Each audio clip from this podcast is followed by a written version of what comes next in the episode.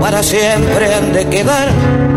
Sombras que se alargan en la noche del dolor. Náufragos del mundo que han perdido el corazón. Puentes y cordajes donde el viento viene a aullar. Barcos carboneros que jamás han de zarpar. ¿Qué estamos escuchando, Rulo? Adriana Varela. Adriana Varela, ahí está la Varela. Ahí. Sin embargo, que hacia el mar han de partir. Niebla del riachuelo. Niebla del riachuelo. Amarrado al recuerdo, yo sigo esperando. Niebla del riachuelo, de ese amor para siempre me vas alejando. Nunca más volví. ¿Vamos, Rulo? Vamos, señor. Pandemia y latifundio. Con las nieblas del riachuelo, nos vamos. Qué dúo de tango ese, ¿eh? Pandemia y latifundio. claro. Va a salir por. Claro, va a salir por los barrios, por los, por los pueblos, ¿no? y esta noche en los carnavales de Lincoln, pandemia y latifundio. bueno, ¿por qué pandemia y latifundio? Porque hay, hay un interesante eh, artículo que escribió Pedro Peretti, ex dirigente de la Federación Agraria, hoy dirigente del movimiento Arraigo, eh, que analiza un poco este fenómeno de lo que está pasando con el campo y el vínculo que tiene con lo que está pasando hoy en, las grandes ciudades, en los centros urbanos, con el tema de la pandemia. Y vamos primero a algunos datos que, que él da que son interesantes revisar, sobre todo porque me parece que muy pocos lo tienen presente.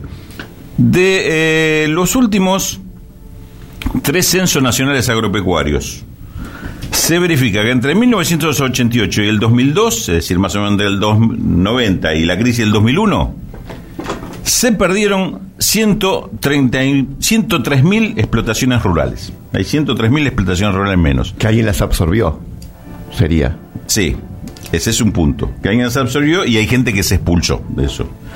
De 2002 al 2018, el último censo agropecuario, se perdieron otras 83.000.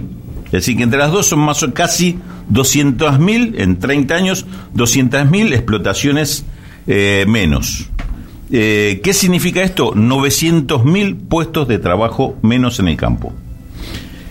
¿Por qué eh, se da esto? Bueno, entre otras cosas porque la explotación media que había en 1988 era de 420 hectáreas y la explotación media en 2018, 30 años después, era de 820 hectáreas. Es decir, se fue al doble al doble. La, concentró la, tierra. O sea, ya con 420 hectáreas de media estás hablando de un nivel de concentración claro. Importante. Claro, no es la familia Ingalls. este, Cuando pasaste 820, si ya te acercaste tanto a, las mil hectáreas como promedio, como promedio, quiere decir que ahí tenés un proceso este, muy grande de, de, concentración. Y este, este, es el doble fenómeno, el tema de la concentración de la tierra y la expulsión de gente. Eh, algunas cuestiones que se hagan en paralelo a esto. Argentina está todos hablan de la deforestación en Argentina, hablan de la deforestación en el mundo, este, Greenpeace. Bueno, Argentina está entre los 10 países que más deforestaron en el mundo. Estamos en el top 10. Ahí tenemos un gran mérito que es el top 10 de deforestación. ¿Para qué? Para, para sembrar eh, soja fundamentalmente. 3 millones de hectáreas de bosques nativos se perdieron con, este, con, esta, con esta política de deforestación. País entero.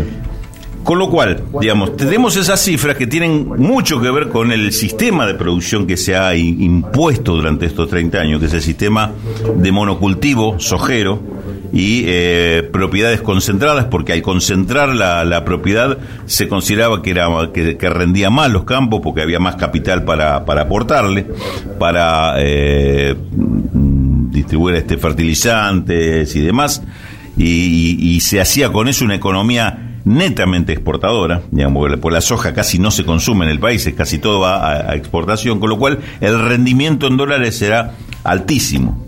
Entonces acá tenés dos fenómenos. Por un, por un, por un lado, la forma en que medís el éxito, el supuesto éxito del modelo agropecuario y lo que está pasando por debajo con la gente.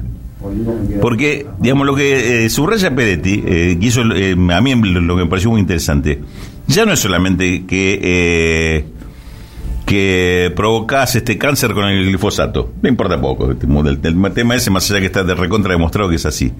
No importa que con la deforestación provocas inundaciones porque no, absorbes el agua. cuestiones climáticas son en todo caso, ¿no?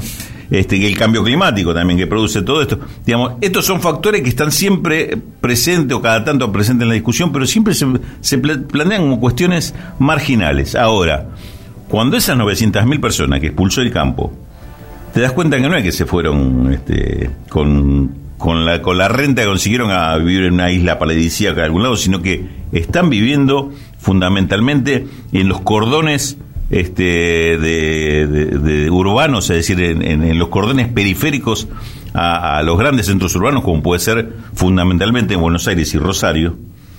Y de esos cordones urbanos y, y hacinamiento surge este fenómeno que es la bomba de la pandemia cuando te cae en uno de estos centros urbanos. Ahí te empezás a dar cuenta que si vas para atrás te encontrás con este tipo de cosas que, el, que este el fenómeno de eh, las explotaciones agropecuarias en manos de grandes terratenientes, en, manos de grandes latifundios, también te está provocando un fenómeno social que es absolutamente disparatado. la expulsión. Disparatado. Y cuando discutimos el tema del, del resultado de la explotación agropecuaria, pareciera que nadie se anima a discutir si es conveniente o no este sistema. Lo que discutimos como mucho como muy revolucionario, discutimos, si le sacamos retención o no le sacamos retención al campo. Es decir, que repartan un cachito. Pero no se, no se cuestiona el sistema. No se cuestiona un sistema de producción que, este, entre otras cosas, provoca esta cuestión social, que entre otras cosas, por ejemplo, provoca que el precio de los... ¿De dónde se creen que sale el precio de los alimentos? ¿En serio se creen que, es el, un tema de precio cuidado y que el chino de, de acá a la vuelta aumentó cuando no correspondía? o el precio de los alimentos surge del tema de que esos campos que antes se dedicaban a producir algún, algunos de esos alimentos hoy se están dedicando a la soja y te corrió a una zona marginal, en el mejor de los casos, si no lo hizo desaparecer, a la producción de, alimentos. Que Argentina con, el, con los campos lo que está haciendo es arruinándolos con una explotación que le rinde muchos dólares a muy poco que encima lo fugan. Entonces, todo este fenómeno se empieza a ver desde otra mirada cuando se plantea todas estas cosas. Y tiene una, frase que a mí, como se van a dar cuenta, a mí me, me, atrajo mucho el, artículo de, Pedro Peretti, que dice, al modo de Jaureche, estamos analizando la, la producción agraria con el libro escrito por los latifundistas.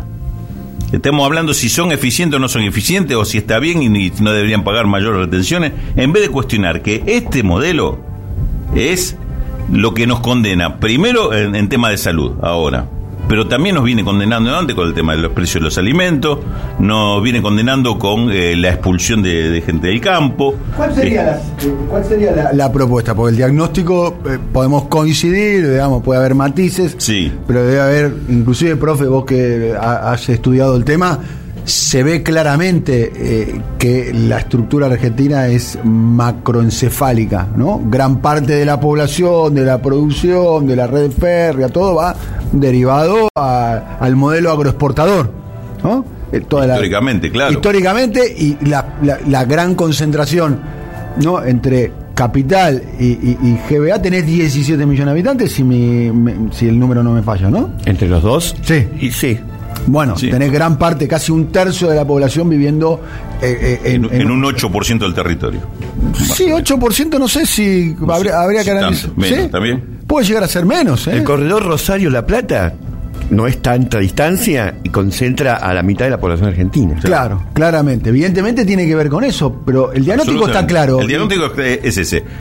la propuesta es el tema de explotaciones eh, tipo chacra mixta, es decir, de explotaciones medianas, que ahí, ahí, te entra desde agricultura familiar o hasta, un eh, productor mediano con una, con, un espacio de y un plan arraigo de las para decir una manera es que, es que naturalmente te lleva un plan arraigo eso eh, a, que la gente pueda desarrollarse en su mismo lugar de origen que además con producción de origen que pueda este, generarle valor agregado también ahí es decir, que el producto ya salga de la zona, ya sea de la provincia o de la región, como un producto terminado. Pero para eso tenés que repartir tierras, por ejemplo, porque la, tierra se la, se la tenés que dar, de alguna manera. Exactamente. O, se la das, por ejemplo, los de la UTT, que están planteando un poquitito un plan procrear agrario. ¿Te acordás que hablábamos con, con Nahuel Levalli. ¿eh? Que mostraban el precio que ellos producen y a lo que se vende. Claro, bueno, ahora ni más ni menos Nahuel Levalli está como presidente del Mercado Central. Contaban un poquito de eso. Ni siquiera decía, no quiero que me la regalen. Dame eh, un crédito y un crédito a una, a una tasa que pueda pagar. Un procrear ag- agrario. Un procrear agrario. Hablaba Nahuel. Exactamente. Pero ¿a quién se la sacas? Bueno, tema ahí. Ahí está. A ver, bien. decía, él decía, en principio, digamos, en el, en el caso de la UTT, él decía, con tierras fiscales ya tenés para, para hacer un, para dar unos cuantos. Te van a decir maoísta, ¿eh? Y Mínimo. bueno, si algo me Como mínimo te van a decir maoísta. Como mínimo. De ahí para no sé qué otra cosa pueden llegar a Si ser. repartiste Si la tarjeta. acá. Eso eran los sacos sin cuello, ¿no? Que eran los Sí, maoístas. la- Sí. sí, el, cuello Mao. El Cuello Mao. que utilizaba Yo casualmente. lo conozco de ahí, no sé. Mao Zedong. Te van a decir cualquier. Acá, eh, en el día de ayer, se conoció lo que ya era una noticia de antes, que el Estado alemán, que podríamos decir pocas sociedades capitalistas funciona, casi es el país modelo de, de- de Europa Occidental, acaba de poner una inyección de 9 mil millones de dólares para salvar, salvar a Lufthansa. Te doy, otro, te doy otro dato. Francia, Irlanda, Estados Unidos, si vos tenés tierras no podés producir lo que querés. No podés producir lo que querés. Si vos, si vos tenés tierra, si comprás una cantidad de tierra que producen algodón y decís mañana quiero sacar todo esto y producir soja, Acá no podemos ver ni un helecho en la sociedad rural. Agarrás un, agarrás un, un ficus de la sociedad rural y decís, che, escúchame, lo tenemos que correr de acá para allá. Te dice, no, pará, sos el Estado dirigista comunista maoísta. Exactamente, No- no pero esto el lo hacen. predio. y, que yo sepa, ni en Estados Unidos, ni en Francia, ni en Irlanda gobiernan los maoístas. No. Este, Ni en China. Ni en Chi- pero digo, eh, son cuestiones que también dicen, ah, pero esto no se hace ningún. No, sí se hace, sí se hace. Por en eso- Argentina sería necesario Por hacerlo. eso vuelvo al canciller anterior y vamos cerrando porque es un tema que seguramente vamos a desarrollar en otros días. Vuelvo al canciller anterior, Rulo. Vuelvo al canciller anterior. Cuando decimos un Estado presente es una consigna que es un poco vacía de contenido. ¿Qué quiere decir un Estado presente? Tal no lo sé. ¿Cuál es el programa que está detrás del Estado presente? Cuando, pues es una frase que le queda bien a todo el mundo, es simpática. Bueno, es- e- e- este sería un contenido del Estado presente. Y, y te digo más, digo, me, me engancho algo con que decía que hablamos esta mañana con Carlos Raimundi. Sí. Inclusive, tenés que encontrar, tenés que aprender de la derecha a simplificar algunas cosas en el momento que lo explicás y lo discutís. Esto, ¿por qué? Por la justicia social. No, esto se discute porque hay hambre y necesito producir alimento. Y hago esto en función del hambre y que tengo que producir alimento. Y te saco la tierra en nombre del hambre y que tengo que producir alimento. Lo mismo que la discusión que teníamos en algún momento cuando era el tema de la... ¿Se acuerdan lo de la mesa de enlace 2008 cuando su- subían los cuatro y hablaban, hacían el discurso cada uno de los cuatro? Y Eduardo Bussi hablaba del hambre de la gente y uno decía, pero si vos, vos, te- vos le echás la culpa al, al gobierno del hambre de la gente, date vuelta y fíjate los que tenés al lado tuyo. Dos ahí días está- antes que se declare la ahí cuarentena. está la- la- el origen del hambre. Que no, la- Dos no- días antes que se Sí. declare la cuarentena, había un paro rural en la Argentina. Todo el mundo se olvidó. Exactamente, exactamente. Bueno, de eso se 12 minutos para el mediodía para que termine un nuevo episodio de Siempre es hoy. Es interesante el modelo cubano, plantea acá, donde el Estado es dueño de las tierras y los Sí, productores claro. son asalariados. No sé si sería, no sé si Cuba es el mejor modelo agrario eh, para tener en cuenta. Mm, No lo sé, no soy. No, especial. yo creo que no. Sí, no, no, no. Merkel es peronistas. Es peronista, dice acá eh, eh, Mabel de, de Lanús. Peronistas somos todos.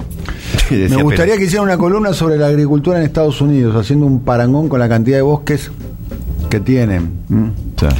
Se siente, se siente Rulo presidente, dice Rolly de Avellaneda. los principios. Están, están lanzando tu candidatura presidencial. No, no.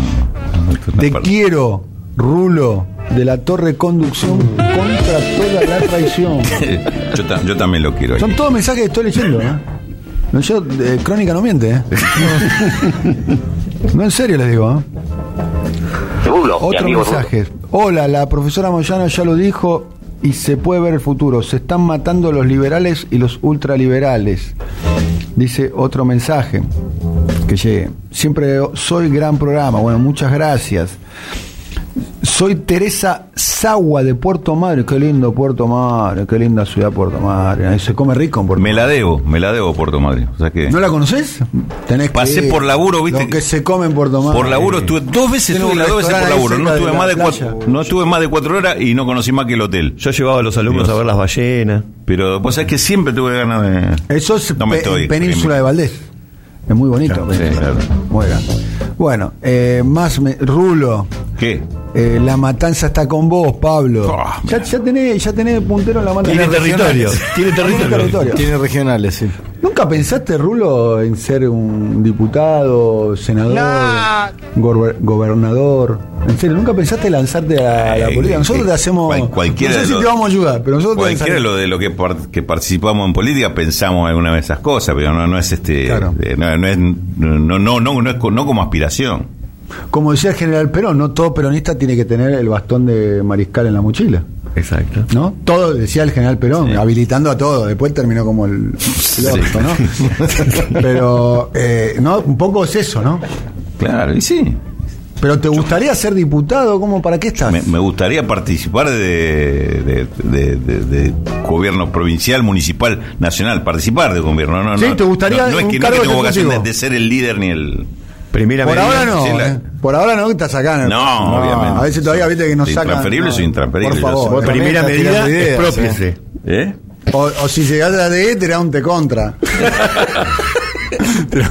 Una pauta. Laura Pautini, que juegue Laura Pautini. Hacelo jugar a, la, a, hacelo jugar a Pautazo. no dejá, no, en serio. ¿Estamos al aire? No, no, no. Hoy, hoy estas cosas no se hablan, somos No, periodistas, perdón. No Ay, le perdón. avisan que está la luz prendida.